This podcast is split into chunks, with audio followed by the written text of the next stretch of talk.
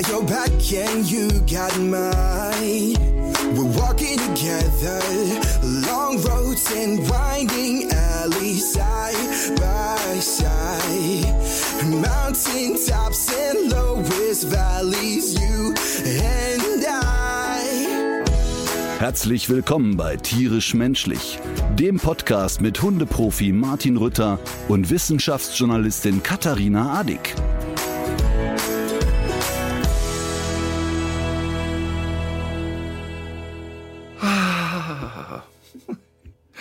Immer noch in Essig. Das kann ich mir vorstellen. Ich habe ja, das Video war, glaube ich, von Oh, Viertel vor Mann. fünf am Sonntagmorgen, was Ja. ich gesehen habe. Oh Mann, ey. Also an alle wird, heute ist Montag, wir zeichnen am Montag auf. Samstag war die Show in Oberhausen und es ging auf eine eklatante Party, die bis morgens um sechs ging. Ah ja, dann doch. Ja, und wie immer äh, kristallisierten sich dieselben Partybees daraus. Wir haben bei uns in der Firma ja äh, Menschen, die einen Ruf zu verlieren haben und dem auch jedes Mal gerecht werden. Ähm, aber diesmal ganz weit vorne Matthias Mester. Ja.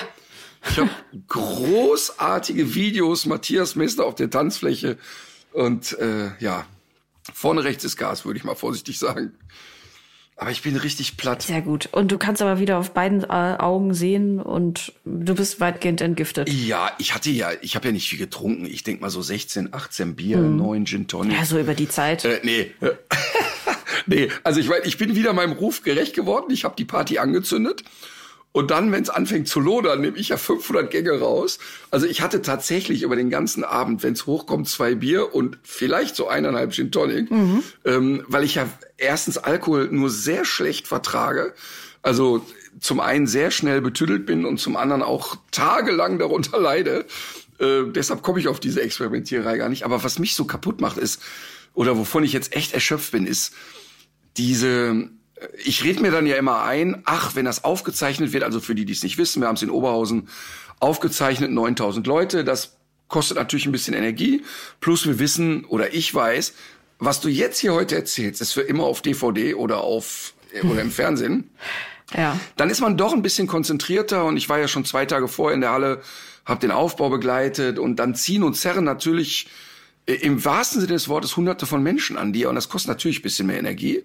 Und wenn dann die Show zu Ende ist und es ist extrem gut gelaufen, die Oberhausen haben mich da wirklich sehr, sehr getragen, muss man sagen, dann fällt natürlich Ich auch... ja auch, ne? Du, also ja, vor allem in erster Linie bin ich das gewesen. Ich habe dafür richtig Stimmung gesorgt. du trägst mich ja seit Jahren, Huckepack. Eben. Und äh, was mir aber gut gefallen hat, war, ich habe auch diese Energie gemerkt, aber ich fand es richtig gut. Also ich fand, da war so richtig Zucht drauf. Es gab ja noch mal wieder ein besonderes Highlight. Mhm. Oh äh, es ist ja mal wieder jemand auf die Bühne zugetreten. Und in dem Moment, man sieht, ich saß ja sehr weit hinten und habe den deswegen auch sehr lange antraben sehen Mhm. und habe mich gefragt, was es denn jetzt wohl gibt. Oh Mann, ey. Das war wirklich creepy. Ich sah ihn auch, also es latschte jemand vor die Bühnenkante und ich sah ihn, der kam von rechts oben vom Oberrang runtergelatscht. Und weil er so einen roten Pulli hatte und Mhm. habe ich den auch sehr früh schon am Oberrang latschen sehen. Und er kam runter und runter und runter und da dachte ich noch so, ja, jetzt ist er im Mittelrang, jetzt im Unterrang, jetzt ist er auf dem Parkett, der wird ja wohl den Weg zum Klo finden, ne? Und dann latschte er aber gemütlich an dem ortsansässigen Security vorbei, der übrigens hinterher, als wir gefragt haben, sag mal, wieso kommt der überhaupt bis zur Bühne, äh, die Antwort gab, ja, ich dachte, das gehört zur Show dazu. ähm, ja, und dann stand da irgendwie der Kerl ähm, vor der Bühne und bezog sich auf die Welpengeschichte. Ich hatte davor über den äh, Welpenhandel geredet und er kam nach vorne und sagte immer, ja, Welpenhandel und äh, Wohnwagen. Und oh, ich denke, jetzt kommt der nächste Dussel. Weil wir hatten ja Hubert Winkel ein paar Tage vorher äh, in Düsseldorf. Und weißt du, wenn ihr das dusselige Zeug habe ich ja dann schon einmal ertragen auf der Bühne, was da geredet wird. Und jetzt habe ich gedacht, jetzt kommt das nächste Döfchen.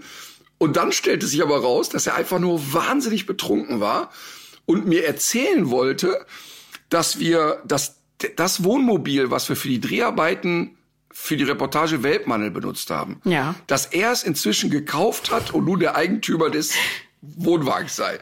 Wa- Was? Aber wollte der sich beklagen? Hast du da irgendwie noch einen alten Joghurt im Kühlschrank gelassen oder was war da los? Nein, der wollte im Prinzip mir mitteilen, dass er sich sehr darüber freut, dass das Auto, was er jetzt besitzt, damals genutzt wurde, um Ach so. die, die Dinge da in Welpenstube Winkel und in dem illegalen Welpenhandel kreuz und quer zu zeigen. Er fühlte sich also als ein Teil der Reportage. Hm. So, der hatte im Prinzip das Gefühl, wie, kannst du dich erinnern, als damals der alte Golf vom Papst verkauft wurde für 200.000? Ja, ja, ja. So, so, so dieses Gefühl hatte er. Er hatte jetzt also das Gefühl, dass er auch, weil er jetzt der Eigentümer des Wohnmobils ist, dass er aktiv zu der Aufdeckung gewisser Dinge beigetragen hätte. Ja, aber das würde mich jetzt mal interessieren, was der dafür ähm, bezahlt hat und ob das nicht vielleicht auch genau mit diesem Attribut noch ein bisschen teurer verkauft wurde. Das ist der Ritter-Wohnwagen. Hier hat er, hier hat er immer gelegen. Du weißt ja gar nicht, was er dafür bezahlt hat. Ja, genau, weil das Spannende ist, in dem, in der Reportage ist er ja nur von außen zu sehen und das ist ein Standard-Wohnmobil gewesen. Also offensichtlich muss der Verkäufer ja gesagt haben, dieses Auto gab es schon mal im deutschen Fernsehen. Ähm, aber im ersten Schritt habe ich nur gedacht, ey, weißt du, wie bescheuert sind Menschen eigentlich? Der ist knüppelvoll bei so einer Veranstaltung, äh, lallt sich da ein in Bad und und ich meine, letztens, letztlich war es lustig für die Leute, aber unterm Strich muss man sich ja so vorstellen, du kommst ja schon auch bei so einer Aufzeichnung dann mal aus dem Tritt. Also es ging jetzt relativ schnell wieder in Fahrt zu kommen, aber erstmal ist nur nervig. Einfach nur nervig. Ja. Ja, ich frage mich auch immer, wie man auf das schmale Brett kommen kann, Ja. um das zu machen. Ich habe das mal bei Helge Schneider erlebt. Da kam plötzlich jemand nach vorne, hat auch eine laufende Nummer unterbrochen, um eine Flöte auf die Bühne zu legen und äh, wieder zu gehen. Das war auch so ein völlig absurder Auftritt irgendwie. Naja. Ja, also ich glaube, da kommen mehrere Faktoren. Ich glaube, du musst erstmal ganz schwer eine Schraube locker haben. Das ist Punkt eins. Aber der zweite Punkt ist natürlich, da, dass die Leute oft unterschätzen, dass Alkohol sehr giftig ist. Das habe ich ja dann auch auf dem Rückweg erlebt. Ich bin ja äh, war, war so ungefähr gegen zwei äh, muss das gewesen sein. Bin ich ja noch nach Duisburg gefahren, um dort noch ein ICE zu erwischen. Und als ich den ICE betrat, lag dort eine Alkoholleiche Oh direkt im Eingangsbereich, ähm, halb entkleidet mit zahlreichen leeren Dosen um, um sich herum. Und der war offensichtlich auch in Begleitung von Freunden, die dann aber irgendwo ausgestiegen sind Oh Gott. und den da liegen lassen haben. Ja. Naja, Strafe muss sein. Ja, aber weißt du, deshalb, ich muss, muss man ja wirklich mal sagen, ne, wenn man, das ist ja so absurd, wenn so Leute wie, wie Söder einen hysterischen Anfall kriegen, weil man versucht, das Thema Kiffen aus einer kriminellen Ecke zu holen, aber völlig selbstverständlich sind äh, Hektoliterweise Alkohol zu sich nehmen. Also das ist ja, also Alkohol, da haben wir ja schon öfter darüber geredet, wie verharmlost das wird und wie normal es ist, dass Leute sich da irgendwie umtröten. Ja. Naja, lange Rede, kurzer Sinn. Es war wirklich ein Highlight und ich bin heute noch total K.O. Deshalb habe ich mir heute auch ähm, bis auf unser Podcasting ja freigenommen. Morgen geht's erst wieder los. War aber natürlich ein super, super Erlebnis, auch für die Firma, ähm, für alle Mitarbeiter. Du konntest auch merken, dass alle so mitgefiebert haben und das ist ja ein monatelanger Prozess. Und ähm, dementsprechend extrem war die Party dann auch. Sehr gut. Verdienterweise. Ähm, apropos verdienterweise. Ich sehe in der Leitung ähm, unsere Gästin für heute.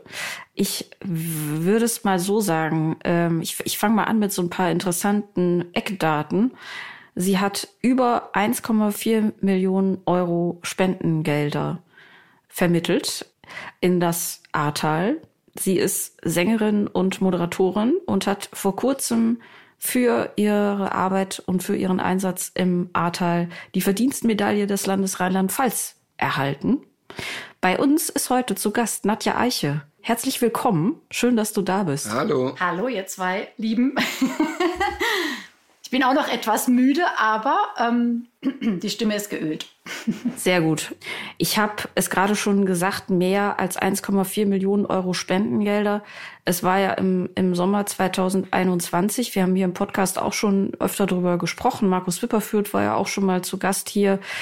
Ähm, du hast dich dann irgendwann, hast du dich selbst auf den Weg gemacht äh, und hast angefangen, diesen riesigen Apparat von, ja, Patenschaften, Hilfsmöglichkeiten, diese Hilfsorganisation, die du aufgebaut hast, anzuschieben. Kannst du das mal so ein bisschen erzählen, wie du überhaupt dazu gekommen bist? Ja gut, ich habe ja damals die Bilder im Fernsehen gesehen, wie viele andere auch. Und ähm, habe dann irgendwie gedacht, ich muss was tun, habe dann Geld gespendet, habe natürlich vorher geschaut, ähm, wer sammelt vor Ort Geld, damit es auch direkt ankommt. Und so drei Tage später saß ich auf der Terrasse, Sonnenschein und auf einmal hat es mich so gecatcht. Also es war so wie, ich muss was tun. Irgendwie waren die Bilder wieder so präsent und ich dachte mir, ich kann jetzt nicht hier sitzen und frühstücken und ich weiß, irgendwo äh, in Rheinland-Pfalz leiden Menschen und zwar nicht gerade wenig. Und dann dachte ich mir, komm, ich mache den Computer auf, äh, Social Media, da kenne ich mich ja aus, auch äh, aufgrund meines Berufs schon als Sängerin, da ist man da ja auch immer unterwegs und äh, neue Leute kennenlernen, akquirieren, gucken, wo geht was. Habe dann auch sehr schnell die Plattform A-Help gefunden und äh, viele andere äh, Plattformen auf Facebook, Instagram und äh, habe dann geschaut, was schreiben die Leute, wer braucht was, wer sucht was, äh, wo gibt es was. Und dann habe ich halt einfach angefangen, da Kontakte zu knüpfen und ähm, ja, ähm, Leute ins Ahrtal zu vermitteln, Helfer an bestimmte Stelle im Ahrtal. Das heißt, ich habe Kontakte im Ahrtal aufgenommen. Ich habe mit Leuten Kontakt aufgenommen, die ich auf Facebook-Plattformen gesehen habe, die was anbieten und habe die da miteinander verbunden, weil ich ja wusste, der eine weiß nichts vom anderen, also wird meine Aufgabe sein, zu gucken, dass ich die miteinander zusammenbringe. Und das ging rasend schnell. Und nach äh, drei Tagen habe ich dann die Facebook-Gruppe eröffnet auf Facebook. Einfach machen, Patenschaften. Da hatte ich mir natürlich auch ein paar Gedanken gemacht, wie, wie nenne ich das Ganze? Und dann kam irgendwie schnell einfach machen, also hinsetzen, loslegen, ohne viel drüber nachzudenken und äh, es den Menschen einfacher machen, ja, also weil ähm, dieses Ausmaß äh, war mir klar, die, die sehen jetzt äh, vor lauter Chaos gar nichts mehr und, und sind damit beschäftigt, irgendwie den Schlamm aus den Häusern zu bringen und können sich umsonst nichts anderes kümmern. Mhm. Und deswegen war für mich klar, ich kümmere mich um Dinge, die auch für die wichtig sind, ob es jetzt ein Bautrockner ist, äh, äh ob es jetzt äh, Spendengelder sind oder ob die Essen brauchen. Aber Nadja, ja. Vielleicht, vielleicht kannst du mal den Hörern die jetzt noch so gar nicht wissen, wie das eigentlich läuft, also wie das organisiert ist und was die machen können. Vielleicht kannst du noch mal, noch mal genauer erklären, wie denn da so die Möglichkeiten sind und was ist eigentlich das, was du vermittelst so zwischen den Menschen? Also im Moment geht es eher darum, dass man auch noch spendet. Also ähm, bei den Menschen ist es jetzt nach zwei Jahren einfach so. Die haben zwar schon auch Geld vom Staat bekommen teilweise und auch Spendengelder, aber viele sind noch im Tiny House und ziehen jetzt um und haben einfach nichts. Ja? Also sie haben kein, keine Möbel und auch nicht mehr das Geld, um die Möbel zu finanzieren. Deswegen ist es noch total wichtig, in den nächsten fünf bis zehn Jahren die noch finanziell zu unterstützen. Und dafür bin ich da und dafür arbeite ich auch mit dem Verein Herzen berühren zusammen, wo wir die Gelder generieren und auch direkt an Betroffene ausbezahlen. Aber ich kümmere mich auch um Schulen und Vereine und ähm, Kindergärten und man kann auch direkt auf mich zukommen auf meiner Webseite www.einfach-machen-patenschaften.de kann man mir auch eine Mail schreiben, wenn man sagt, ich habe jetzt einen Betrag X, zum Beispiel bekomme ich jetzt eine Spende von 20.000 Euro von einer großen Firma und die möchten das gerne an Schulen weiterleiten oder Kindergärten. Und dann helfe ich denen dabei, das Geld an die richtigen Stellen zu bringen, wo es noch benötigt wird. Bin dann auch im direkten Kontakt mit Bürgermeistern und auch mit der Kreisverwaltung und äh, wir tauschen uns aus und ich gucke dann auch wirklich, wo wird was benötigt und bin dann Unterstützer halt in alle Richtungen. Wo machst du das eigentlich ehrenamtlich oder in Vollzeit? Wie muss man sich das vorstellen? Also das ist im Moment noch ehrenamtlich, aber ich bin da dran, jetzt äh, sowas entweder eine Stiftung oder einen Verein zu gründen, wo ich auch sagen kann, ich mache das dann hauptberuflich und kann mich dann wirklich nur noch auf das konzentrieren. Ich bin ja noch Gesangslehrerin, mache auch jetzt gelegentlich wieder ein paar Auftritte als Sängerin. Corona-Zeit war ja auch äh, für Künstler nicht so einfach, aber ich weiß, dass das jetzt so meine Bestimmung ist, da dran zu bleiben, den Menschen zu helfen, weil in gewisser Weise sind die jetzt in, wie so in einer Nachkriegszeit, sind noch traumatisiert, ähm, haben noch nicht mal das Trauma überwunden, sind noch im Chaos, leben noch im Rohbau, die Schulen sind noch nicht aufgebaut, es, äh, die Kinder gehen noch in Containerschulen, dort gibt es nicht alles, was sie brauchen an an Lernmaterial oder an Freizeitmöglichkeiten oder auch Unternehmen haben noch Probleme ähm, vor Ort, sich da wieder zu etablieren. Und da versuche ich wirklich in alle Richtungen zu unterstützen, weil ich einfach mit allen Menschen dort Kontakt aufgenommen habe und ja über alle Probleme im Grunde Bescheid weiß. Aber ich will noch mal ganz kurz auf also Spenden nach wie vor, das haben wir auch immer, wenn wir über den Tierschutz reden, da sagen die Leute immer, ach ja, ich schicke da mal einen Sack Hundefutter hin und die Tierheime sagen immer, ja, das ist mega, aber wenn wir jeden Tag das Hundefutter wechseln, haben wir hier nur Durchfall. Uns hilft ehrlich gesagt der 20er, der das Futter gekostet hat, der hilft uns mehr, weil wir es sinnvoller einsetzen können. Und das ist ja im Ahrtal nach wie vor so. Ich kann mich an eine Situation erinnern, was, was ja erstmal schön ist, dass tonnenweise Jacken und Pullover da eingingen. Und, und Markus uns sagte, hör mal, wir wissen nicht mehr, wohin mit Jacken und Pullovern. Wir können damit ehrlich gesagt jetzt in der Phase nichts anfangen. Irgendwann kam es dann aber wieder. Was aber bei Nadja auch geht, und ich sehe das ja immer, wir haben unsere Handynummern vor einiger Zeit ausgetauscht, ich sehe das immer in ihrem WhatsApp-Status. Und da steht dann, stehen dann wirklich so, so ganz greifbare Sachen wie, wer kann tapezieren und hier und hier jemanden tapezieren? Wer kann einen Heizkörper von Dortmund nach weiß ich nicht, Andernach bringen. Ne? Also, also so ganz, und ich liebe das, ich liebe das wirklich total, weil es eben genau das ist, dieses einfach machen. Und das ist das, was mich bei Nadja total beeindruckt, ist so dieses, ja, na klar, die großen Sachen, Spenden sammelt, jeder soll einen Euro geben und so weiter, ist alles super. Aber sie ist ja so tief involviert. Und mit Patenschaften ist ja wirklich gemeint zu sagen, sie kennt die Menschen, wo das hingeht und sucht Menschen, die bereit sind, das eben zu unterstützen.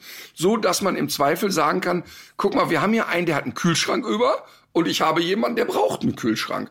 Und das ist das, was mich angefixt hat bei dem Ganzen. Und ich bin ja auch sozusagen ein Teil, ähm, sie hatte in ihrem Status, das kann ich ja erzählen, hatte sie ein Klavier, ein Wandklavier.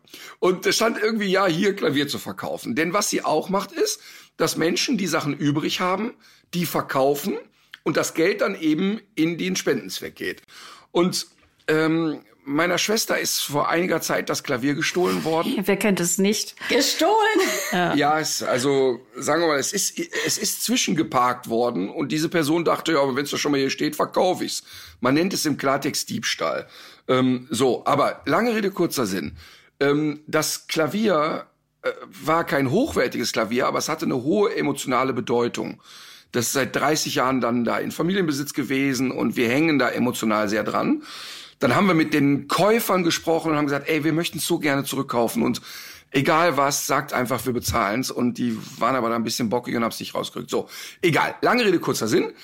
Ich war also auf der Suche nach einem symbolisch neuen Klavier und dann sah ich bei Nadja eben dieses Holzwandklavier. Und dann haben wir irgendwie geschrieben, habe gesagt, hör mal, ich kaufe das und meine Schwester zieht bald um und sobald die umzieht, hole ich es dann auch ab. Und dann haben wir irgendwie die ältere Dame, die es verkauft hat, ähm, wollte 1000 Euro haben. Dann habe ich die 1000 Euro bezahlt und gesagt, ey, könnte das bis Mai dann da parken? Und jetzt ist ja der Umzug von Astrid gelaufen, aber inzwischen hatte ihr Mann dieselbe Idee und hat ihr bereits ein Klavier gekauft. So, und das hat jetzt, das hat jetzt zur Folge, dass das Klavier ein zweites Mal verkauft werden kann, was ich ganz schön finde, ehrlich gesagt. Ähm, also wer ein Wandklavier haben möchte, für mindestens 1000 Euro melde sich. Aber das ist so ein typisches Ding. Ne? Also Menschen kommen zu Nadja und sagen, ich habe etwas, das ich gerne geben möchte für einen guten Zweck. Und diese Vermittlung ist natürlich wahnsinnig aufwendig. Also das ist wirklich ein sehr persönliches Involviertsein und ein sehr, sehr persönliches Engagement. Ja, das hast du jetzt wirklich äh, schön gesagt. Manchmal sehe ich das dann schon gar nicht mehr, was ich mache. Ja, ich sehe dann das große Ganze, ich weiß die finanziellen Dinge, dieses ganze Kleinkram, was ich den ganzen Tag im WhatsApp-Status poste. Also ich bekomme manchmal Rückmeldungen von Betroffenen, die sagen, morgens, wenn ich aufwache, gehe ich erstmal in deinen Status, Nadja, ja, mhm. weil ich habe ermutigende Sprüche drin. Also ich mache mir auch Gedanken, ja, also das hat schon praktisch wie so ein, ich habe schon so eine Riesenverantwortung auch für die Psyche der Menschen, für für den ihre Tagesabläufe, ja, also wenn jemand kommt und ein Problem hat, ob es jetzt ist, er braucht einen Kindergartenplatz, er sucht eine Wohnung, er braucht einen Tapezierer. Ich kümmere mich sofort drum, weil ich weiß, ich habe die Kontakte, ja. Und das habe ich halt deswegen aufgebaut, weil ich weiß, die Menschen vor Ort haben nicht die Nerven dafür, ja. Und deswegen bin ich für die einfach äh, auch wie so ein Anker, kann man sagen. Und die wissen, ey, ich kann Nadja einfach auch mal anrufen und einfach fragen am Telefon, hast du noch Spendengeld, kannst du mir helfen? Ich habe eine Rechnung, die kann ich nicht bezahlen, ja. Also es läuft dann natürlich alles ganz normal, wie es sich gehört, über den Verein. Das ist jetzt nicht, dass ich hier so das Geld verteile. Mhm. Das hat alles schon seine Richtigkeit. Aber dieses Gefühl, was ich den Menschen geben kann, ähm, da ist jemand, und das bin ja nicht nur ich, das sind ja dann die Tausenden oder Hunderten um mich herum, die wissen, wenn Nadja was sucht, dann hat es schon seine Richtigkeit, dann helfe ich sofort und dann kommt es dahin, wo es gebraucht wird. Das ist, äh, also das Gefühl ist einfach äh, unfassbar, ja. Und ich möchte einfach die Menschen in ganz Deutschland ermutigen, da sich wieder ein bisschen mehr damit zu beschäftigen, vielleicht auch mal ins Ahrtal zu fahren, das zu sehen, zu spüren oder schreiben mich einfach an, wenn sie sagen, ich würde gerne helfen, weiß nicht wie. Das habe ich täglich. Nadja, ich habe gesehen, dich im Fernsehen irgendwo oder in einer Zeitung. Ich würde gerne was machen, was kann ich tun? Und dann sage ich speziell, vielleicht da eine Kindergarten unterstützen, da ist noch eine Familie, die braucht Geld. Ähm, oder haben Sie vielleicht mal eine Möglichkeit für eine Auszeit, dass Sie mal rauskommen, weil die geben kein Geld aus jetzt, um einen Urlaub zu machen oder so, ja. Und da, vor kurzem habe ich eine Taschengeldaktion gemacht, da hatte ich 10.000 Euro zur Verfügung, um einfach mal Kindern und Jugendlichen was aufs eigene Konto zu überweisen, äh, weil ich ja weiß, dass die jetzt nicht zu den Eltern gehen, wenn die ja sowieso finanzielle Probleme haben, das Haus ist weggeschwommen oder man hat einfach nichts mehr, dass die Kinder, die ja ein ganz anderes Trauma erlebt haben, jetzt vielleicht als die Erwachsenen, dass die auch das Gefühl bekommen, ich bin wichtig. Und darum geht's mir. Es geht auch um Tausende von Kindern, die ihr Kinderzimmer verloren haben, ja? Die sind in der Nacht vielleicht aufgewacht, mussten sich aufs Dach retten und jetzt ist alles weg. Wie verkraftest du das, ja? Mhm. Das wirst du dein ganzes eigenes Leben nicht verkraften. Das wirst du noch deinen Kindern erzählen, die du mal irgendwann bekommst. Das ist so ein generationsübergreifendes Problem, was, was sich noch über drei Generationen hinweg ziehen wird. Mhm. Das habe ich auch mit einem Pastor mal besprochen. Ja, also es ist wirklich dieser, dieser Verlust, Ängste, die man dann dadurch bekommt, dieses Trauma, das geht weiter in die nächsten Generationen. Und wir müssen den Menschen einfach zur Seite stehen. Ja, und das ist ein wichtiges Thema. Deshalb haben wir ja auch gesagt, wir greifen das Thema nochmal auf, weil Natürlich geraten solche Dinge auch schnell in Vergessenheit. Als die Katastrophe war, war Deutschland sehr betroffen und ich hatte schon das Gefühl, es ist eine große Hilfsbereitschaft und eine große Anteilnahme auch da. Aber ist ja klar, die Welt dreht sich weiter und dann ist ein Krieg in der Ukraine und dann gibt es eine Energiekrise, dann gibt es eine Klimakatastrophe und so weiter. Und jeder hat ja auch wieder so sein eigenes Leben und das sich ja auch Gott sei Dank und gut so weiterdreht. Aber deshalb ist es eben wichtig, dass wir auch immer wieder nochmal auf Dinge aufmerksam machen. Es hat solche, solche Flutkatastrophen ja schon früher mal gegeben. Es gibt ja auch so Marken im Ahrtal an Häusern, wo, man sehen kann, dass da schon einmal das Wasser sehr hoch äh, gestanden hat. Aber es ist ja mittlerweile auch klar, dass diese Form der Überschwemmung und der, der Flutkatastrophe ohne die Klimakrise so gar nicht eingetreten wäre. Also es gibt irgendwie mittlerweile wissen die Fachleute das. Es hat mehrere Faktoren gegeben, die das sehr, sehr, sehr, sehr viel wahrscheinlicher gemacht haben. Und die, das Risiko für sowas ist insgesamt gestiegen. Wenn man sich jetzt mal überlegt, wie viele Menschen davon betroffen sind, das ist ja, sind ja nicht nur die 180 Menschen, die gestorben sind, sondern das sind ja die vielen Leute, die auch verletzt waren und die jetzt eben unter insbesondere diesen psychischen Belastungen leiden, von die du ja auch immer triffst, mhm. hast du den Eindruck, dass wir da darauf vorbereitet sind? Also wenn man sich jetzt vorstellt, äh, wir haben ja sonst auch schon viel über das Thema ähm, Therapieplätze gesprochen. Wie lange wartet man darauf? Warum sind wir da so schlecht mit versorgt? Ich habe den Eindruck, wir sind da überhaupt nicht drauf vorbereitet und es gibt wahrscheinlich zahllose Menschen im Ahrtal, die eigentlich dringend professionelle Hilfe bräuchten. Oder wie ist deine Einschätzung? Also Therapieplätze ist absolut Mangelware, weil es gibt ja diese Erstberatungen, klar, die bekommt jeder. Dann bekommst du drei, vier Termine, aber das ist keine Therapie. Das ist ja. einfach mal reden und über dein Problem sprechen aber in die Tiefe gehen, das ist absolut Mangelware. Ähm, es gibt natürlich dort auch Anlaufstellen wie, ähm, äh, wie weiß, Traumahilfezentrum heißt es. Da gibt es halt Erstgespräche, die vermitteln natürlich auch wieder Therapeuten, aber ich weiß von ganz vielen Betroffenen, die suchen dann schon in 50 Kilometer Entfernung nach einem Therapieplatz. Das gibt's einfach nicht. Also das ist absolut Mangelware. Ich bin auch in direkten Kontakt mit einem Therapeuten, der postet es auch immer auf Facebook und sagt äh, eben, dass da noch zu wenig gemacht wird, dass es nicht genug Therapieplätze gibt, dass die Menschen halt auch teilweise gar nicht die Kraft haben, überhaupt rauszugehen, um danach zu gucken, ja. Deswegen, das ist auch so ein Ding von mir. Wir gehen auf die Leute zu, ja. Also wir, wir sehen, wo ist ein Problem, dann rufen wir da an, dann klingeln wir, dann schicken wir auch mal einen Seelsorger dahin, wenn wir das Gefühl haben, oh, da, da, also wir hatten auch schon wirklich Fälle, wo wir gespürt haben, der könnte sich jetzt was antun, ja. Mhm. Also dieses, Netzwerk von Menschen, die vor Ort sind, dann sind die mit mir verbunden. Wenn wir das spüren, dann, dann helfen wir da, ja. Also unaufdringlich natürlich und so wie das in unseren Möglichkeiten ist. Aber man muss halt auf die Leute zugehen. Wir können immer noch nicht warten, dass die losgehen und nach Hilfe suchen, sondern wir müssen die Hilfe anbieten und Therapieplätze äh, ganz ehrlich, zu wenige und viele nehmen es gar nicht in Anspruch, weil sie gar nicht wissen, wie oder haben Angst, dass es Geld kostet. Also ja. der Informationsfluss zu den Betroffenen ist immer noch ja, mangelhaft, würde ich mal sagen. Leider. Die fragen mich dann immer, Nadja, warum erfahre ich das immer von dir im Status? Mhm. In meinem WhatsApp-Status, ja. Mein WhatsApp-Status ist echt schon so eine Institution, wo ich immer denke, alle Infos, die ich bekomme, muss ich da reinmachen, weil ich weiß, es kann wieder Hunderten helfen, ja. Und es ist halt auch so. Sag mal, wie verdaust du das denn eigentlich alles? Denn ähm, jetzt hört sich das ja alles sehr an und, und das ist ja auch so, darüber haben wir oft geredet, dass jemandem zu helfen ja selber eine eigene Energie gibt und und ähm, ein Ehrenamt zu haben, äh, Menschen zu betreuen, Menschen zu helfen, ja eine sehr lebensbereichernde Sache ist. Aber jetzt in deinem konkreten Fall ist es ja so, dass du wirklich ja auch schlimme Schicksale kennenlernst. Und mir geht schon unter die Haut. Wir waren ja im Ahrtal, wir haben eine Reportage darüber gedreht und wenn da Kinder erzählen, mein Kinderzimmer ist weg und der Lieblingsteddy ist weg, dann bin ich schon jemand, der wirklich mit den Tränen kämpfen muss. Aber du hast ja in Anführungsstrichen noch viel härtere Sachen und viel härtere Geschichten oder die kriegst du regelmäßig.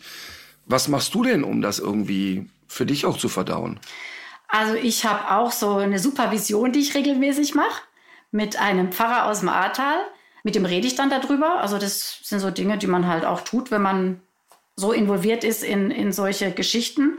Ähm, ich muss sagen, mittlerweile komme ich damit besser klar. Manchmal nimmt es mich mehr mit, manchmal weniger. Also die ersten Monate war ganz schlimm für mich emotional. Jetzt auch noch, ja, weil man kann das, glaube ich, auch teilweise nur mit diesem Herzblut weiterverfolgen, wenn es dich auch ein bisschen mitnimmt. Aber ich habe mir auch, äh, man muss das auch dann einfach üben, da ein bisschen Abstand auch zu bekommen. Mhm. Und ähm, da bin ich immer noch mittendrin in diesem Prozess, weil ich ja für mich weiß, ich äh, möchte jetzt was Großes aufbauen. Ich möchte das, was ich ähm, bis jetzt aufgebaut habe, noch größer werden lassen. Ich möchte andere Menschen dazu bringen, mich weiter zu unterstützen, damit ich unsere Menschen, die so viel Leid erfahren haben hier in unserem eigenen Land, dass ich denen weiterhelfen kann und mit der ganzen Erfahrung, die ich gesammelt habe und dem ganzen Netzwerk für die nächste Katastrophe, die kommt. Wir hatten ja jetzt schon wieder Hochwasser in Daden und in Balingen. Auch da habe ich mich dann gleich wieder eingeklinkt, habe die Hilfe angeboten. Da sind schon viele auch, die aus dem Ahrtal sind, dann dorthin gefahren und geholfen. Also das Ganze groß werden zu lassen und ähm, wirklich auch in Deutschland zu etablieren. Und da braucht man eine gewisse Professionalität. Und das ist wie mit allem Leben, das muss man dann üben und sich aneignen und äh, Sport machen, das ganz normale Leben wieder haben, ein bisschen wieder rausnehmen aus dem Ganzen. Und es geht dann auch. Also ähm, sonst könnte ich es ja nicht weiterverfolgen. Aber für mich ist es eine Bestimmung und so eine Pflicht, diesen Menschen einfach zu helfen. Und das ähm, langfristig, ja. Wir sind ja nur zwei Tage da vor Ort gewesen, aber wir sind ja auch mit vielen Helferinnen und Helfern da ins Gespräch gekommen die zum Teil aber, oder ja, zum großen Teil aber auch von so einer richtigen Sogwirkung äh, erzählt haben, die gesagt haben, wenn man das einmal gemacht hat, dann will man da auch wieder hin. Und dass dieses, dieser Zusammenhalt und äh, diese gegenseitige Hilfe auch was ist, wovon man eigentlich bis zur Ahrtal-Katastrophe vielleicht sogar dachte, dass die in Deutschland so ein bisschen verloren gegangen ist. Kannst du das auch so ein bisschen nachvollziehen oder war das nur so eine Momentaufnahme? Hast du den Eindruck, dass das jetzt vielleicht auch ein bisschen abnimmt? Also bei vielen Menschen ist es tatsächlich so, dass die dort wie so eine Lebensaufgabe dann vor Ort gefunden haben für sich. Vielleicht, weil sie vorher im, im Leben vielleicht auch jetzt ähm, ja vielleicht keinen Sinn gesehen haben oder keine Aufgabe für sich gefunden haben und dann in diesem Gefühl, ja, ich kann jetzt helfen, die dann aber selber sehr viele psychische Probleme bekommen haben. Also so weit sollte es nicht kommen. Also mhm. da habe ich viele auch, die mich anrufen und sagen, Nadja, mir geht's nicht gut, wo kann ich mich hinwenden? Dann helfe ich sogar Helfern. Also ich habe schon Dutzende von Helfern auch geholfen, aus ihrer Misere wieder rauszukommen. Habe denen auch gesagt, du, wenn dir das nicht gut tut, dann dann nimm dich da mal wieder langsam raus. Also es geht auch vielen Helfern nicht gut. Mhm. Ich glaube, bei mir ist es eine andere Sache, weil ich bin weit weg, ja. Ich, ich bin 250 Kilometer entfernt. Ich versuche das Ganze ganz neutral zu sehen. Ich bin nicht mittendrin und kriege jeden kleinsten Krach mit. Oder mhm. weißt du, ich, ich, ich sehe das aus der Ferne und bleib neutral. Ich, ich, ich, ich, ich werde dann mit keinem böse. Ich bin wirklich die, ja, so, ich versuche so rein wie möglich zu bleiben, ja, weil sonst verlierst du das Vertrauen auch. Äh, von anderen Bürgern gegenüber, die dir Geld spenden. Ich versuche einfach so diese Vermittlerin zu sein und ähm, ja, auch ein bisschen so wie Schlichterin. Es ist zwar verdammt anstrengend zwischendurch und ich muss mir mehr Auszeiten natürlich auch nehmen, nicht mehr so wie am Anfang, dass ich wie so, am Anfang war man wirklich wie im Sog, ja, du spürst, ey, Drama ist dort, du musst, du musst, du musst, du musst, du musst. Aber jetzt mit der Zeit äh, muss man ein bisschen koordinieren und genau überlegen, was mache ich als nächstes, wo ist jetzt wirklich noch Not am Mann, ne? Und dich jetzt nicht in den Sog ziehen lassen, wie man vielleicht vor Ort ist es schlimmer und emotional, glaube ich, aufwühlender, wenn du immer den direkten Kontakt und immer sehen. Du siehst ja auch die Zerstörung den ganzen Tag, ja? Ja. Du siehst die Gesichter, du siehst das Trauma der Menschen. Das ist viel, viel schlimmer wie, ähm, wie jetzt für mich. Ich bin weit weg. Mhm. Was können jetzt die Menschen konkret tun, um dich zu unterstützen? Lass uns noch mal sagen, wie die Aktion heißt und wohin man spenden kann. Also, ähm, ja, meine Organisation heißt Einfach machen Patenschaften. Und wie ich vorhin schon sagte, man geht einfach auf die Webseite, da findet man auch dann die Kontoverbindung zu dem Verein Herzen berühren, mit dem ich zusammenarbeite. Und da kann man dann hinspenden. Und wenn man Fragen hat, kann man mir einfach auch eine E-Mail schreiben, gerne auch eine WhatsApp. Ich antworte dann auch und äh, melde mich zurück. Und ähm, ja, so kann man erstmal mit Geld natürlich unterstützen und mit Autos. Also hört sich jetzt vielleicht doof an, aber am Anfang waren ja alle Autos weg von den Leuten, ja. Und dann haben ganz, ganz viele ein Auto gespendet bekommen, was jetzt eineinhalb Jahre ganz gut gehalten hat. Und jetzt geht's halt wieder so langsam los mit den Autos, dass die keine Autos äh, äh haben, dass der TÜV, dass die nicht mehr durch den TÜV kommen. Jetzt kriege ich ganz viele Anfragen wieder. Also das ist wirklich so ein Thema. Ich wollte mich zwar dem gar nicht mehr annehmen, aber das ist gerade ein Problem. Die Leute kommen dann nicht mehr von A nach B, haben drei Kinder, dann kümmere ich mich wieder trotzdem drum, ja, weil ich weiß, dann mit Markus Wipperfeld bin ich ja auch gut äh, vernetzt. Durch ihn sind auch äh, an meiner Organisation durch seinen Verkauf und durch seine ganzen Vermittlungen bestimmt 60, 70.000 Euro reingekommen, ja. Wir sind ja alle vernetzt miteinander. Dann sage ich, hey, wenn der jetzt ein Auto braucht, dann helfe ich halt trotzdem, ja. Wobei ich natürlich dieses Sicherheitsaspekt dann wieder habe. Ist es dann ein gescheites Auto? Das ist wieder so eine Riesenverantwortung. Aber Autos brauchen wir. Mhm. Wir brauchen Autos. Okay, also alle gehen mal auf die Website, jeder guckt, was er machen kann.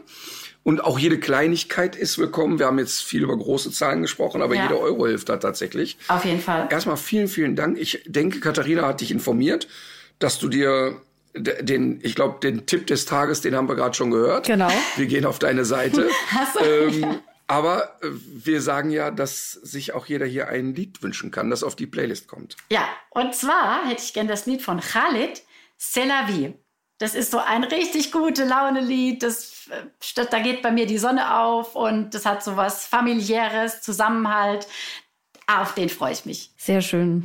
Dann vielen, vielen Dank, Nadja. Ich danke euch. und alles Gute weiterhin. Viel Glück, viel Erfolg. Tschüss. Dankeschön. Tschüss immer wieder erstaunlich, finde ich, wenn man sich so anhört, wie wenig wir so vorbereitet sind. Ich mache ja gerade noch äh, eine andere Recherche, da geht's um Hitze. Hitzeextreme werden ja bei uns sehr stark zunehmen. Und in äh, Deutschland gibt es bis zu 9000 Hitzetote im Jahr durch diese, durch diese Wetterextreme. Wahnsinn, ne? Und in Frankreich zum Beispiel, die haben 2003 so eine extreme Hitzewelle schon gehabt mit vielen Toten und die haben jetzt seit einigen Jahren so einen vierstufigen Notfallplan und äh, also wirklich so einen Hitzeschutzplan, der dann auch alle vernetzt. Also die Pflegeheime sind werden benachrichtigt. Äh, es werden eben in, entsprechend dieser Warnstufen weiß man dann, was da zu tun ist, wer sich mit wem vernetzen soll, um äh, Todesfälle zu vermeiden. Und in Deutschland ist das irgendwie so ein so eine so ein Kleckerwerk noch. Also da hat mal eine Stadt eine ganz gute Idee und mal ein Bundesland ist dann vielleicht besser oder schlechter aufgestellt als das andere.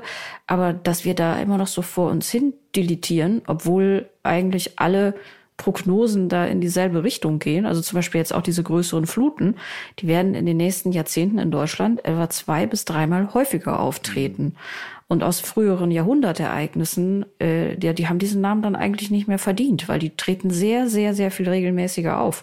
Und wir sind da nicht gut aufgestellt. Aber an vielen Stellen, auch mir wird dann immer heiß und kalt, wenn man dann immer so äh, erlebt, ja, psychologische Betreuung ist so, hm, geht so. Genau. Also immer wieder, wenn ich über, über psychische Gesundheit lese, erfahre, Kontakte habe, wir haben jetzt ja für unsere Trainer äh, eine Fortbildung zum Thema äh, Burnout gemacht ähm, mit Dr. Dr. Daniel Wagner, war total toll. Ähm, auch frühzeitig zu erkennen, hey, was bahnt sich hier bei mir an und äh, wie kann ich äh, Stressfaktoren mindern oder sie erkennen, damit gut umgehen und so, ne? Mhm. Und ich finde das so zum Kotzen, dass du als Mensch mit von mir aus mit einer, äh, also wirklich ernstzunehmenden psychischen Erkrankung da neun Monate auf Termine wartest. Ja. Das ist, das ist einfach lächerlich. Ja. Das ist wirklich lächerlich einfach. Das ist, also das, das ist wirklich ein krankes System. Und sie, ähm, Anatja hat uns ja gerade auch nochmal erzählt, äh, dass ja viele Kinder jetzt sich zum Beispiel ja auch nicht trauen, bestimmte Sachen irgendwie einzufordern. So das, was eigentlich so ja, zum Kinderdasein auch gehört. Und äh, das, das ist ja das, was uns auch ähm, die Familie erzählt hat, die wir besucht haben, dass der äh, Sohn, nicht mal zehn Jahre alt, dass der sich jetzt zu Weihnachten nicht irgendwelche Autos oder Lego gewünscht hat, sondern einen Akkuschrauber mhm. und dass der im Katalog irgendwie nach, nach Werkzeug sucht und hilft, äh, auch ohne, dass man ihn dazu anstiften muss. Also viele sehr, sehr kleine Leute, die äh, ganz plötzlich erwachsen sein müssen. Ne? Mhm. Ja, total. Ach, ja, so wie kriegen wir jetzt die Kurve? Ich weiß, wie wir die Kurve kriegen. Es gibt ja noch, äh, gerade jetzt was das Ahrtal betrifft, gibt es ja mehrere Gründe, da mal wieder hinzufahren, denn es ist ja an einigen Stellen auch wieder äh, schon aufgebaut worden. Und ich weiß es von Menschen, die dort zuletzt jetzt auch äh, zum Wandern gewesen sind, das kann man wieder sehr gut machen. Das ist natürlich auch was, was äh, dort auch ge gebraucht wird, aber es ist eben kein Charity-Akt, sondern es ist auch inzwischen durch auch, also es ist an vielen Orten auch schon wieder so schön, dass man dort auch gerne hinfährt. Ähm, Martin, äh, ich weiß nicht, ob es dir schon mal jemand gesagt hat, aber diese Gesichtskirmes, die du da machst, die, ähm, die irritiert auch ein Stück weit. Was ist denn da bitte heute los? Ich verstehe das. Ich habe aber seit gestern ja. Ähm, es gibt ja so Menschen, wenn die gähnen oder den Mund öffnen oder kauen, so ein permanentes Knacken im Kieferbereich haben. Die werden doch von dir auch gerne mal verhauen, weil sowas kannst du ja nicht gut hören, wenn jemand neben dir geräuscht. Das ist für mich als leidenschaftlicher Misophoniker ist das eine Folter, mhm. ne? Das hört Und, sich bei dir ähm, immer an wie Symphoniker, so als äh, würdest du da im Smoking ja. äh, in die Philharmonie das ist gehen. Auch bei mir so. Das ist auch richtig so. Ähm, aber jetzt ist es bei mir auch so. Hörst du das? Ach du Scheiße, das hört sich ja. Wenn ich den Mund aufmache, an. macht so. Und es ist nicht nur sehr laut in meinem Kopf, sondern auch sehr laut nach außen. Und es ist auch wirklich kein schönes Gefühl. Ähm, deshalb also wieder werde ich jetzt hier die Schwarmintelligenz nutzen. Gibt es da irgendeinen Lifehack, wie ich das wieder wegkriege? Weil ich hatte das nie. Und wie gesagt, so, eine, so ein kleines Banänchen kann ich wohl in den Mund stecken, ohne dass was passiert. Beiß ich aber in ein Brötchen, macht es und das ist nicht schön. Und ich versuche schon immer, jetzt so seitlich den Mund zu öffnen, aber das hilft auch nicht so richtig. Aber weißt du, was ich nicht verstehe, ist, dass du da immer die, die, die, die sogenannte Schwarmintelligenz zu befragst. Das ist so, wie wenn man früher im Mittelalter mit einer eitrigen Beule auf den Marktplatz gegangen ist und mal alle gefragt hat, was man denn dagegen wohl tun könnte, weil für sowas gibt es ja. ja eigentlich auch medizinisches Fachpersonal. Ja, es gibt auch medizinisches Fachpersonal, aber jetzt zum Beispiel äh, oder ich habe es ja hier mehrmals im, im Podcast erlebt, dass ich so tolle Tipps kriege, dass ich nicht in einem Wartezimmer sitzen muss. Mhm. Also ich sag mal, die Lorano Pro Variante, äh, die hat mal wie ich jetzt seit acht Tagen äh, mich schlafen lassen. Also das ist einfach sensationell. Und und ich glaube ja, dass jetzt sag ich mal, irgendeine Oma zuguckt, die sagt, pass mal auf, Junge, du musst mal nur ordentlich eine geschallert kriegen von deiner Mama, dann ist das wieder weg. Oder und ich kann ihn dann für mich selber bewerten, was benutze ich. Aber vielleicht sagt mir jetzt jemand, pass mal auf, da muss man jetzt nur zweimal in diese Art und Weise gehen und dehnen und gähnen und was weiß ich. Dann probiere ich das aus. Mhm. Dann kann ich ja immer noch mich in ein Wartezimmer setzen. Aber dauert, mich nervt das ja immer zu Ärzten zu gehen. Ich finde es schrecklich. Ja. Und was sagt der dann? Ja, Junge, knackt und? Äh, wahrscheinlich. Das ist nicht schön. Wahrscheinlich, ja. Weißt du denn eigentlich, wann das aufgetreten ist? War das zufällig Sonntagmorgen, als du wach geworden bist? Es ist tatsächlich Sonntagmorgen passiert, nachdem ich wach wurde. Ah ja. Ähm, man kann aber jetzt nicht sagen, das sind äh, Resultate von Feiern. Aber es ist, hat, äh, du, du weißt auch tatsächlich noch alles, was in, äh, was in dieser Nacht stattgefunden hat. Ja, total. Ich war, hm. also ich war ja null bis minus fünf alkoholisiert. Ja, ja. Und ich habe, es ist mir wieder gelungen, viele diskreditierende Videos und Fotos äh, zu erzeugen. Das ist einfach herrlich, herrlich, herrlich, herrlich. Ich habe schöne Sachen wieder aufgezeichnet. Aber das ist doch, wenn, wenn, wenn du ehrlich bist, ist das doch der einzige Zweck oder der Hauptzweck von solchen Veranstaltungen, dass du deinen Giftschrank befüllen kannst. Du räumst Voll. vorher dein Handy leer, siehst zu, dass das 100% Akku hat, kippst selber heimlich das Bier weg, während andere es ja. wirklich trinken. Aber genau so ist es auch. Und das ist so lustig. Ich habe ja ähm, dem Stefan, unserem Aufnahmeleiter, habe ich das mal erzählt. Der ist noch nicht sehr lang bei uns, ich glaube anderthalb Jahre. Habe ich das so erzählt ne? und habe gesagt, du kannst hier alle fragen. Es gibt von jedem gibt's Fotos und Videos auf meinem Handy. Und genau diesen Stefan habe ich zauberhafte Fotos, zauberhafte Videos gemacht. Nein, aber, aber um das jetzt mal, um das jetzt mal klarzuziehen, ne? Ey, das hat natürlich null boshaften Charakter. Und das sind immer Fotos und Videos, wo man auch gemeinsam drüber lacht und wo es dann irgendwie lustige Tanzmoves gab und so. Also, das ist ja jetzt nicht ernsthaft. da hat man dann einen Giftschrank produziert, aber es ist halt eben sehr lustig. Ja. Es ist wirklich sehr, sehr lustig, wie Menschen sich so auf Partys verhalten können. Ja, so, so, so eine Zweckrichtung, die kann, die kann sich ja auch verändern im Laufe eines Arbeitsverhältnisses. Übrigens, du musst in diesem Jahr deine Chance nutzen, die große Chance. Pink ist wieder in Deutschland. Ah, ja. Pink ist wieder in Deutschland. Ist im Juni, Juli in Deutschland und ich werde im Juli ins Rhein-Energiestadion gehen. Und äh, verrückterweise ist die erste Veranstaltung schon ausverkauft. Deshalb spielt die ein Doppelkonzert im Stadion. Wow. Das finde ich schon fett. Ja. Und versuchst du dann auch so bis zur Bühne zu kommen, um ihr vielleicht eine Flöte zu geben oder? Was heißt versucht? Selbst, selbstverständlich, selbstverständlich habe ich Karten für den Golden Circle direkt an der Bühnenkante. Ähm, aber Das heißt Golden Circle? Ja, bei manchen Konzerten nennen die das so Golden Circle äh, Karten. Das sind dann sind dann oft Karten, die so also du hast ja bei den äh, Musikkonzerten oft dann vorne so eine Abs so ein Absperrgitter und manche äh, Künstler gehen hin und lassen links und rechts noch so kleine Kreise absperren, ähm, wo man dann für teuer Geld Karten kaufen kann. Ähm, nein, aber ich habe da äh, tatsächlich äh, so einen All-Area-Pass und kann mich da frei bewegen an dem Tag. Das ist aber gar nicht das, was ich will, ehrlich gesagt, weil ich ich guck's eigentlich immer ganz gerne von oben. Ich sitz eigentlich immer gerne weit oben, weil ich natürlich, wenn ich jetzt so eine Show gucke, also bei Pink, ich bin dann ja wirklich elektrisiert. Das ist also wirklich keine kein Flachs, aber trotzdem gucke ich immer ein bisschen, wo hängt welches Kabel und wie ist die Show gemacht und so. Ach so, Und ja. so direkt vor der Bühne ist einfach nicht meins. Ja, das stimmt. Aber ich freue mich da extrem drauf. Also ähm, du musst es jetzt mal machen. Ja, ich glaube aber, ich bin da leider im Urlaub. Ich bin genau so äh, diese Monate. Schon mal pauschal im Urlaub. Immer dann, wenn Pink in der Nähe ist, bist du weg. Nein, ich finde die gar nicht so schlecht. Ich finde die gar nicht so schlecht. Also immer ernsthaft, auf die Musik von Pink ne, kann sich doch wirklich jeder einigen. Also da kann man doch echt nichts mosern. Da kann doch jetzt der Flippers-Fan genauso wie der, was weiß ich, verwesenen Altlasten-Fan. Auf Pink kann sich jeder einigen, finde ich. Apropos die Flippers, da wusste ich ja sofort am Samstagabend, als plötzlich dieser elende Ohrwurm, von dem ich nämlich nachmittags noch einem Freund erzählt habe, dass der mich immer wieder heimsucht, als plötzlich 40 Jahre die Flippers auf der Tanzfläche erklangen, wusste ich, woher der Hase weht. Es war einfach nur klar. Das war, das war sehr schön. Während alle meine Versuche, mir einen Musiktitel äh, Titel zu wünschen, einfach abgeblockt wurden. Und da habe ich zum Beispiel auch vermutet, dass der vorher geimpft war von dir. Hast du dem vorher ein Foto gezeigt? Nein, denn ich, Die Else? Nee, Bitte ich nicht? Nee, ich denke einfach, dass der DJ die Wünsche, die du hattest, einfach gar nicht als Musik identifizieren konnte. Der hat gesagt, also Geräusche machen wir hier nicht. Ach, wie schön. Übrigens, übrigens auch, ey, ich bin wieder, das ist schön. Ich habe heute Morgen eine E-Mail bekommen von, von, von meinen RTL. Ähm, gestern liefen die Unvermittelbaren. Und äh, es ist wirklich so zauberhaft. Wir haben, als wir anfingen mit der Sendung, hatten wir einen Schnitt. Also jetzt die Übergabe der, es gibt ja immer so einen, was hat der, was hat die Sendung davor für einen Schnitt gehabt, ne?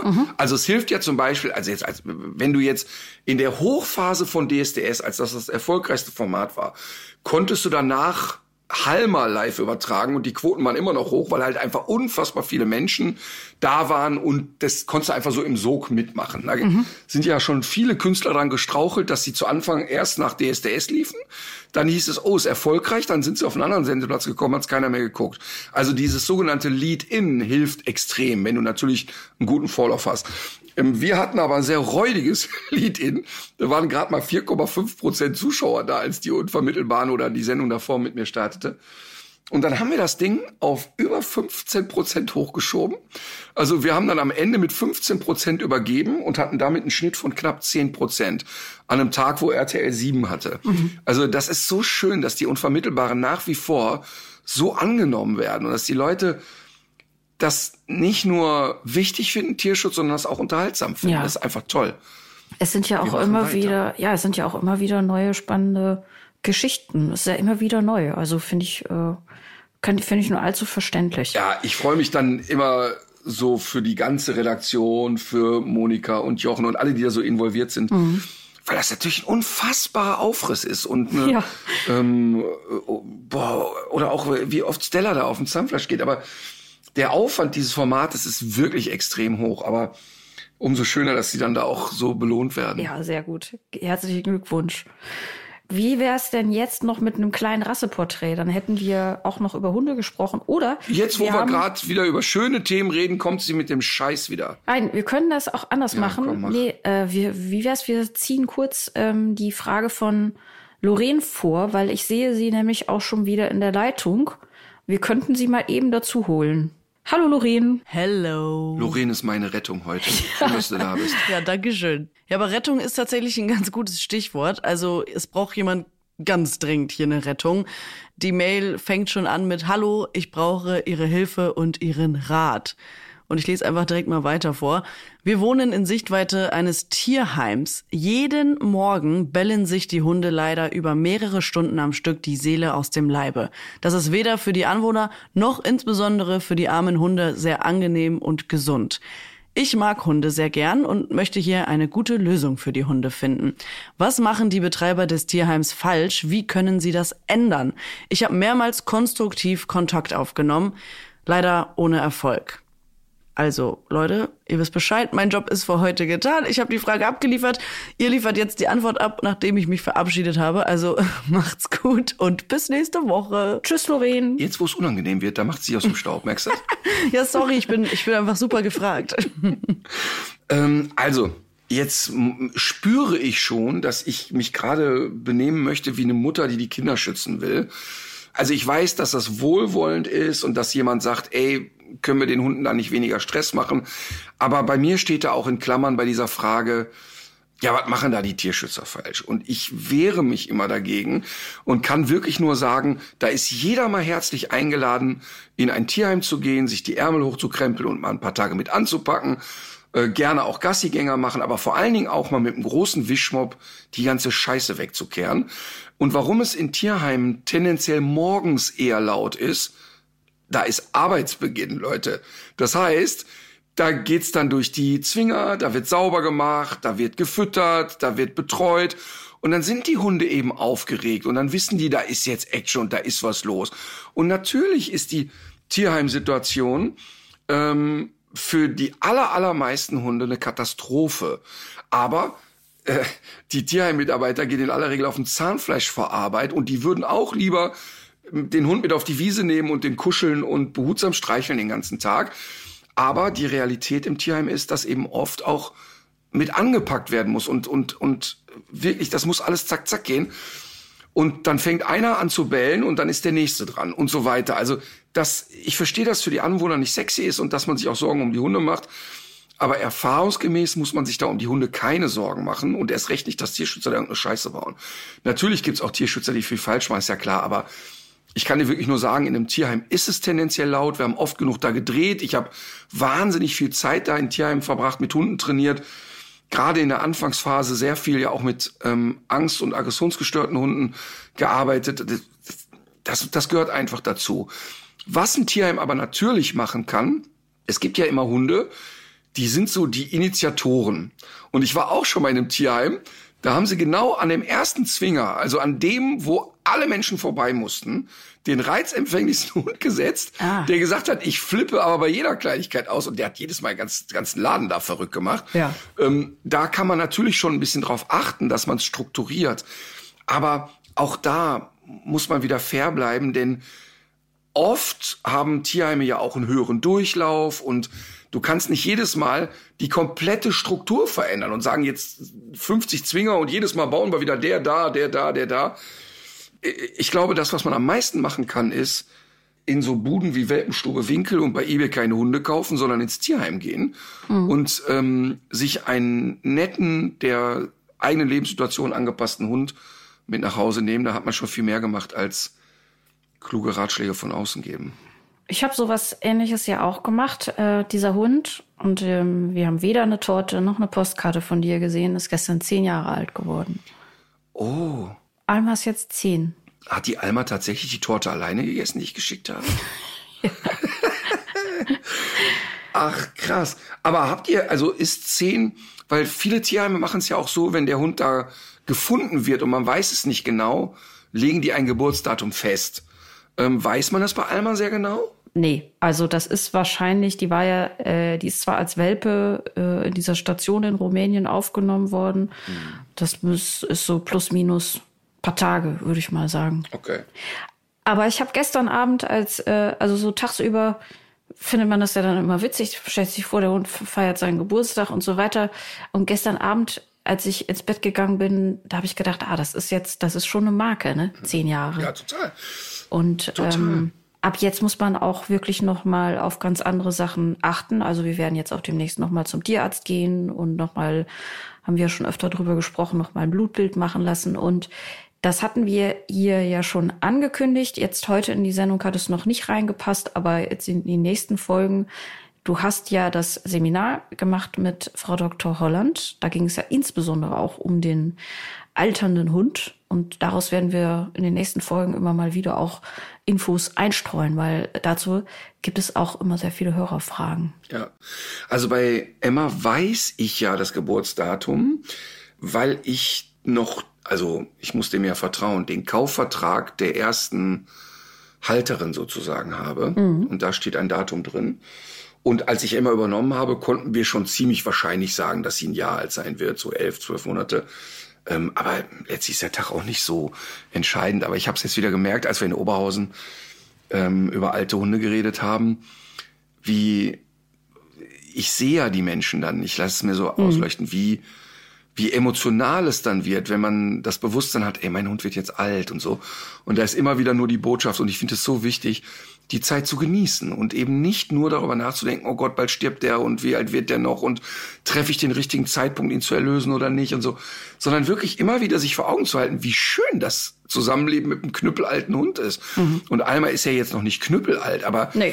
trotzdem ist sie jetzt eine Seniorin und das ist irgendwie, ich finde das eine schöne Zeit. Also ich genieße zum Beispiel im Moment sehr, dass die Emma inzwischen hier und da den Postboten verschläft. Ja. Äh, das kann ich jetzt von einmal nicht behaupten. Ich würde fast sagen, dass sich die Wachsamkeit im Alter eher gesteigert hat. Und die finde auch, dass die, wenn die so im Wald herumspringt, wirkt die nicht wie eine Seniorin. Aber das gefällt mir auch sehr gut am Programm. Und das auch, war auch wieder noch so eine Erinnerung an mich, dass man ja nicht vergessen darf, mit dem Hund zu spielen. Ja. Und das hört sich so banal an, aber du sagst ja immer, dass das ja auch noch mal die Beziehung so äh, intensiviert. Voll. Und das ist, gilt natürlich auch für alte Hunde. Also die äh, Alma spielt auch immer noch gerne. Die stiftet mich dazu an. Es geht natürlich ja. auch umgekehrt. Äh, das darf man äh, nicht vergessen. Bei all der Erzieherei. Ja, voll. Ich habe mit der ja wirklich so ein ausgelassenes Fangspiel im Garten. Ähm, das heißt, wenn ich merke, der guckt so, so läppische so aus den Ohren, ähm, und die ist so, der sieht man manchmal so an, die sucht jetzt nach dem Ort des Blödsinns. Dann gucke ich die an, dann starre ich die so an und schleiche auf die zu. Und die weiß auch total, dass dieses Anstarren dann nicht bedrohlich ist. Ja. Weil so, wenn ich die streng angucke, gehen ihr sofort die Ohren zurück und die weiß, scheiße, jetzt ist nicht gut drauf. Aber da weiß die auch so, jetzt kommt so mein Anschleichen und dann geht die auch in so eine Spielhaltung und dann äh, versucht die ja alles zu machen, um äh, mich zu bepöbeln. Dann rennt die auf mich zu und dann äh, gestern Abend gipfelte das, dass sie so drei laut bellende Runden um den Gartenteich rannte. Und dann habe ich gedacht, okay, das wird mir jetzt zu viel und habe mich so ignorant gezeigt und habe mich einfach irgendwie hingesetzt. Und dann schleppte die aber mal alles an, was noch in irgendeiner Art und Weise präsentiert werden könnte. Ne? Also ein Arsenal von Spielzeug und Gartengeräten und keine Ahnung. Und wenn ich dann so tue, als würde es mich nicht interessieren, dann ist die Luna fällig. Dann kriegt erstmal die Luna einen drauf. dann, dann, dann ist das echt so, wenn die Luna dann schneller als 1 kmh so geht, Frust. dann, nee, dann, dann wird die sofort gemaßregelt. Dann kriegt die sofort einen Nackenstoß, dann ist sofort, du hältst jetzt deine Schnauze, jetzt sind die Großen dran.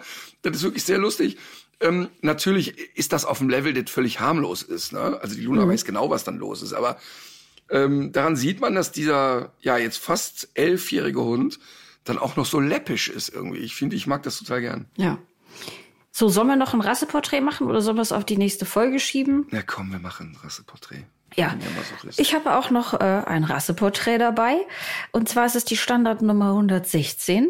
Der Rüde wird bei seinem Gewicht mit einem Mindestgewicht geführt von 50 Kilogramm. Oh. Die Hündin mit 45 Kilogramm bei Widerristhöhe auch eine sehr ungewöhnliche Angabe. Die Widerristhöhe muss laut VDH Rasselexikon ungefähr dem Kopfumfang entsprechen. Hä? Ja, beim Rüden sind das 60 bis 68 Zentimeter und hm. bei der Hündin sind es 58 bis 66 Zentimeter. Wer lieber inkognito unterwegs sein möchte, sollte sich keinesfalls für diese Hunderasse entscheiden. Mit ihr wird man nämlich überall wahrgenommen und die Reaktionen fallen dabei recht unterschiedlich aus. Die einen sind begeistert von diesem urigen großen Hund, die anderen wechseln die Straßenseite. Zur Persönlichkeit kaum zu glauben, aber diese Hunde sind tatsächlich sehr sensible Wesen. Sie vergessen nichts, weshalb es wichtig ist, negative Erfahrungen tunlichst zu vermeiden. Ein aufmerksames Wesen gehört ebenso untrennbar zu dieser alten französischen Rasse wie ihr unerschütterlicher Mut. Sie sind anspruchsvolle. Das schon längst. Ja. Ja, ist Bordeaux-Dogge, ne? Genau. Ja, ja, ja, ja. ja. Es ist ja auch nicht allzu schwer. Ich habe ich hab vor ein paar, ähm, vor zwei Wochen, glaube ich, habe ich eine Bordeaux-Dogge gestreichelt. Die geht mir ja so bis zum Hals ungefähr. Und wenn man die so zwischen den Ohren streichelt, dann ist, ist die Hand wirklich sehr lange unterwegs zwischen einem Ohr zum anderen. Das ist ja wirklich unfassbar, was das für Köpfe sind. Ja, ja. Ich glaube, dass die in Deutschland vielleicht nicht so ausgeprägt, aber äh, weltweit auch durch einen Film, ich glaube, das war so Ende der 80er Jahre. Ja. Wie hieß der nochmal? Scott, Scott und, Huge. Genau. Scotch und Huge oder irgendwie so, ja. Und äh, mit Tom Hanks war das. Genau, Scott und Hooch von 1989. Und da, ich frage mich, wie man diesen Film sehen kann und sich dann denken, oh, so einen hätte ich auch gerne. Weil zum Beispiel dieses ausgeprägte Sabbern, das war ja in dem Film immer schon deutlich zu sehen, wie fies das auch ist. Ja, total. Aber ich muss sagen, diese Hundebegegnung selber, jetzt nochmal kurz zur Ehrenrettung der Bordeaux-Dogge, wahnsinnig nett, schon sehr massiv, aber schon auch irgendwie eine beeindruckende Hundepersönlichkeit. Sympathisch auf jeden Fall. Ja, also man, also ich finde auch die schon sehr Special Interest. Eben auch, weil viele von denen wirklich wahnsinnig viel sabbern.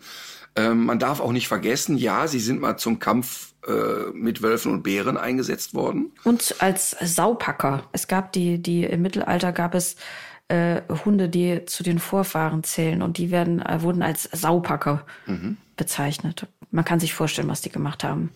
Ja, und ähm, man muss sagen, dass die natürlich sehr massiv sind und, und ein Riesenschädel. Und, und ähm, wenn die nicht fett gefüttert werden, viele ge- gehen ja leider hin und machen die Bordeaux-Dogge so wahnsinnig fett. Also es ist nicht schlimm, wenn man bei einer Bordeaux-Dogge mal eine Rippe fühlen und sogar sehen kann. Ähm, sieht man nur leider sehr selten. Die werden ja immer massiger. Die, dieses Molosser-artige wird immer mehr rausgearbeitet.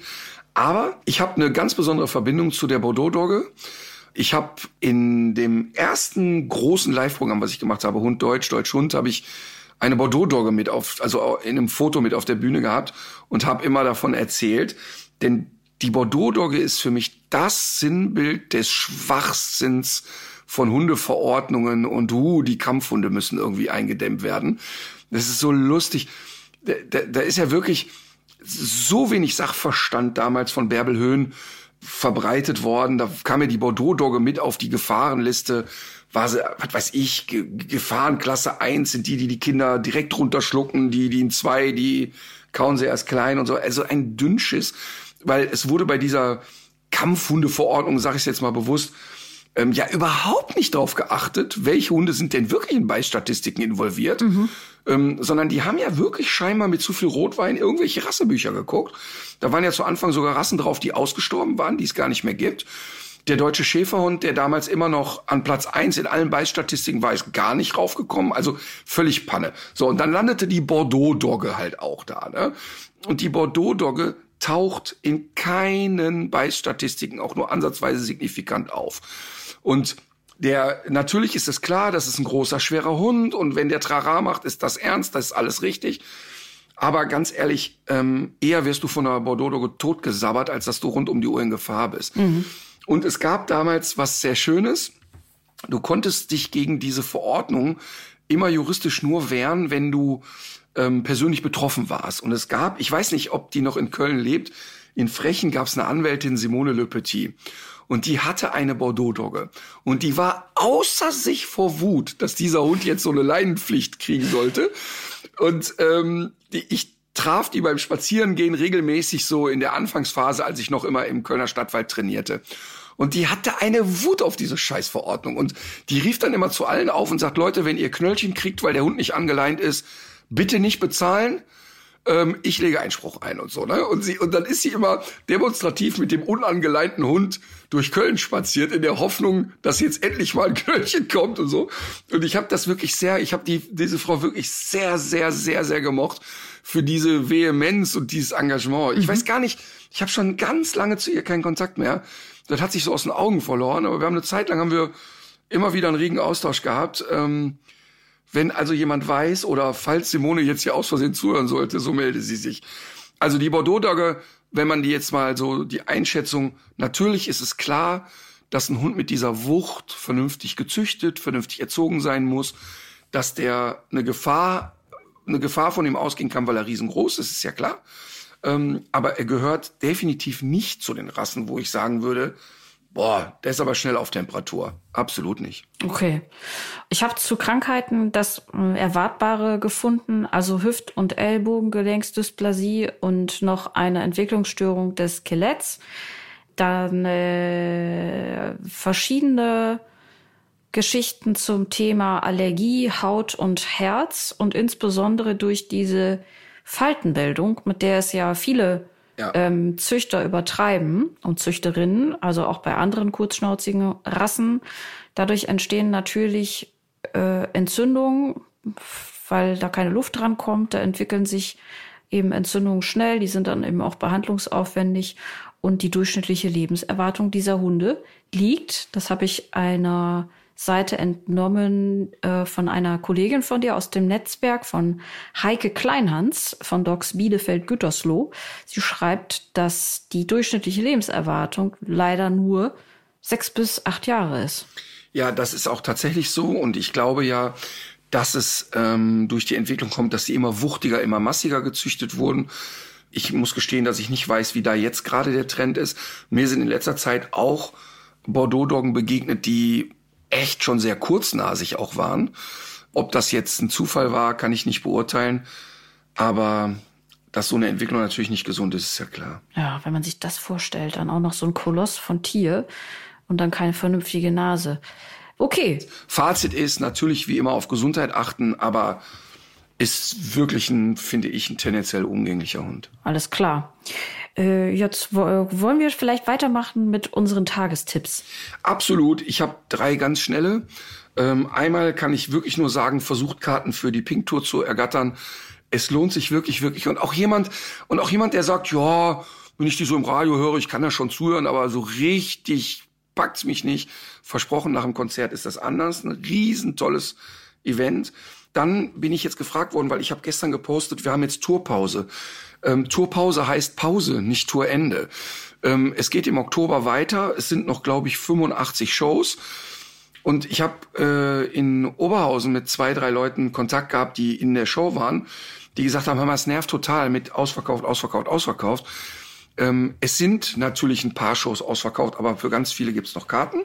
Und den Tipp zu Hause, bitte, bitte, gerade jetzt schaut euch House of Cards an. Ich weiß, die Serie ist schon alt und man hätte es schon vor Ewigzeiten anfangen können. Aber gerade wenn man jetzt noch mal so sieht, gerade die aktuellen Geschehnisse Donald Trump, mhm.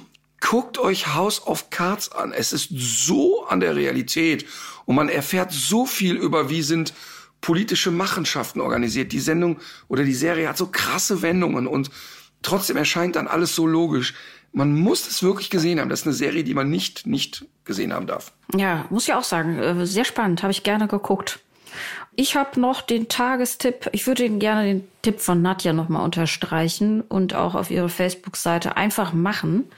Patenschaften äh, auf ihre Facebook-Seite würde ich da gerne verweisen. Dann äh, noch ein Hinweis und zwar, wir haben ja zwei sehr engagierte, nette Menschen in der Hörerschaft. Ähm, einer betreibt eine Hörer Seite bei Facebook und etwas entsprechendes gibt es auch bei Instagram. Das hat jetzt in letzter Zeit äh, noch so ein bisschen hinterhergehinkt, weil die Macherin nämlich nebenbei auch noch äh, promoviert hat oder gerade noch dabei ist in den letzten Zügen. Sie ist jetzt aber wieder auf Höhe der aktuellen Folgen und es lohnt sich da mal reinzugucken. Und ähm, vielleicht noch zur Facebook-Seite. Dort findet jetzt immer eine Vorab-Abstimmung statt, um welches, äh, um welche Rasse es sich denn handeln könnte, weil viele Leute gerne mitraten möchten. Also wen das interessiert, cool. einfach mal auf die Seite gehen. Äh, dabei fällt mir ein, Dr. Hut, äh, ich habe von einem Pater gelesen, der hat 1957 seine Promotion angefangen und hat jetzt nach 65 Jahren hat er seine hat es abgeschlossen. Ich hoffe, das dauert nicht so lange bei unserer Kollegin. Gut Ding will Weile haben. Ja, genau. Übrigens, ich habe noch einen kleinen Lifehack. Erstmal, dass Alma überhaupt noch mit dir redet, finde ich ganz spannend, denn man muss ja wieder und wieder sagen, mit jeder, äh, mit jeder meiner Lakritztüten Hundjes stelle ich fest, dass Alma da echt wirklich der Schönste in so ist das. Ist und auch der Lustigste. Ja. Das ist definitiv so. Ähm, wir haben da die Realität scheinbar ein bisschen verfälscht. Kein Widerspruch. Ah, da steht sie drüber natürlich. Das ist mir zu billig. Ja, habe Ja. ich mir gedacht, das stimmt. Aber ähm, ich habe noch einen kleinen Lifehack zu den Lakritzen. Äh, nach wie vor, ne? ich finde die einfach mega. Aber ich lasse die jetzt immer, ich öffne die, esse die Hälfte auf und die andere Hälfte lasse ich zwei Tage liegen. Und dann kriegen die eine andere Konsistenz. Die werden etwas fester und dann entwickelt sich so wie bei einem Rotwein noch mal ein klein anderer Geschmack. Finde ich total gut. Kann ich also mal so als Lifehack mitgeben. Äh, kann ich nachvollziehen. Das werde ich ausprobieren. Äh, äh, dann dein Musikwunsch bitte. Äh, ich mach's kurz und schmerzlos. Lieblingsmensch von Namik. Ah ja, ich mach's auch kurz und schmerzlos. Was hat dich bloß so ruiniert von Die Sterne? Das hat dich bloß ruiniert. Ja, und ich habe noch einen Hinweis für die nächste Folge. Wir werden, oder ich, ich würde gerne noch ähm, über zwei neue Studien zum Hund sprechen.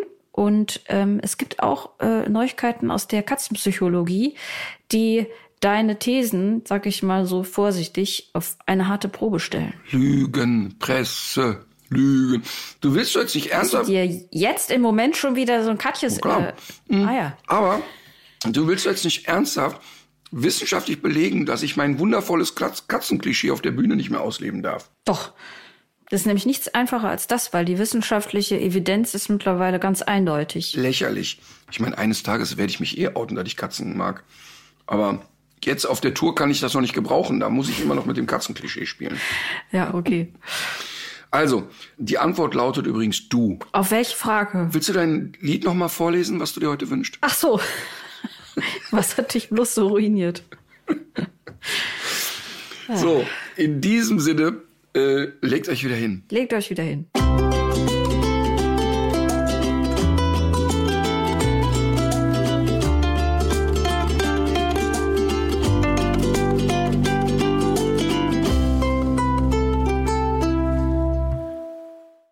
Dieser Podcast ist eine Produktion der Audio Alliance.